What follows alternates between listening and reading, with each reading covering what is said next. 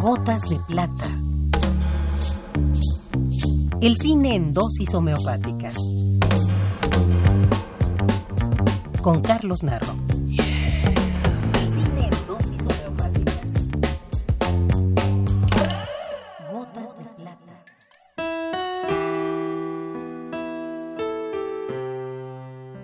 Hace ya muchos años que el cine mexicano dejó de ser la poderosa industria que por varias décadas produjo una gran cantidad de películas al año y que fue una de las principales fuentes de divisa de nuestro país. En ese tiempo también fue la fuente de trabajo de muchos trabajadores. Técnicos y artistas de todos los campos se desempeñaban con frecuencia en nuestro cine. Escritores y músicos encontraban en el cine una posibilidad no solo de ingreso, sino también un medio de expresión. En esas condiciones, el cine mexicano podía contar entre sus producciones con películas de gran calidad en todos sus elementos.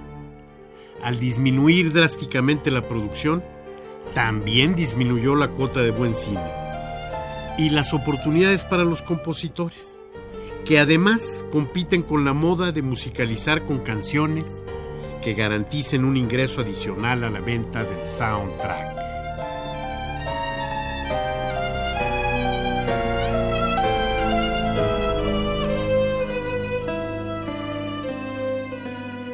En ese panorama resulta casi una hazaña la labor de algunos compositores, destacadamente la de Oscar Reynoso, que en su corta vida compuso la música para una docena de películas. Nacido en la Ciudad de México en 1953, Oscar murió antes de cumplir los 50, habiendo trabajado en películas tan significativas como El jinete de la Divina Providencia, La leyenda de una máscara, Elisa antes del fin del mundo y Dulces Compañías. Por esta última, dirigida por Oscar Blancarte, recibió el Ariel a la mejor música compuesta para cine en 1996. Escuchemos una pieza de Dulces Compañías.